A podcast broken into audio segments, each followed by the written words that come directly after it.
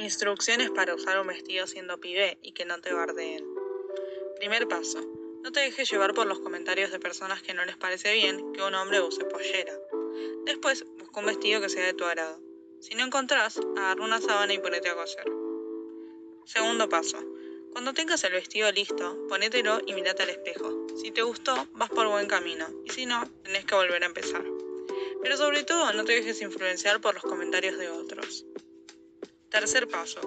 Si llegaste hasta acá, ya estás listo para salir a la calle. Si no querés que las señoras de 70 que no están deconstruidas te digan algo, ponete un saco y que no se den cuenta.